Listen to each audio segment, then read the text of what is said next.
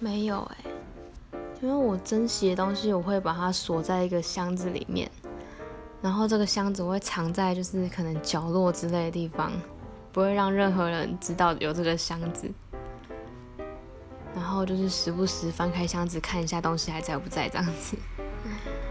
不过我有一箱，应该说大概三十本左右的言情小说，那种小小本的口袋本。之前借给朋友之后，就再也没有回来过了。